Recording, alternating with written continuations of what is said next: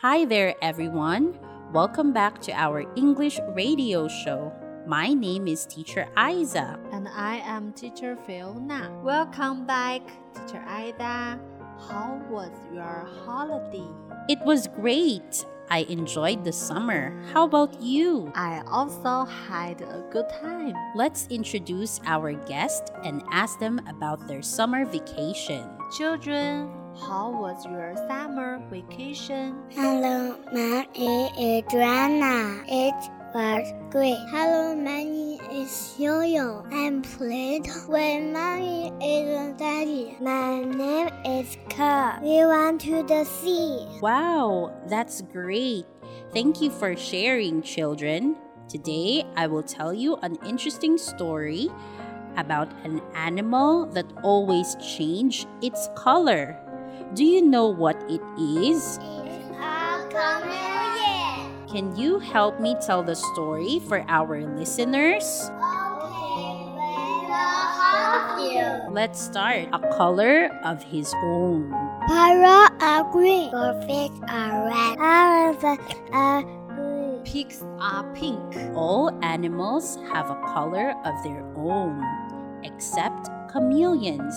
They change color wherever they go. On lemons, they are yellow. In the hazard, they are purple. And on tigers, they are striped like tigers. One day, a chameleon who was sitting on a tiger's tail said to himself, If I remain on a leaf, I shall be green forever, and so I too will have a color of my own. He cheerfully climbed onto the greenest leaf, but in autumn, the leaf turned yellow. Eight are yellow. In the long winter night, Eight are black. When the spring came, he walked into the grass and made a friend. why don't we stay together? We will still change color wherever we go, but you and I will always be alike. They become green desert. They become purple together. They become yellow together. And they were polka dots together, and they live happily ever after. Teacher Isaac,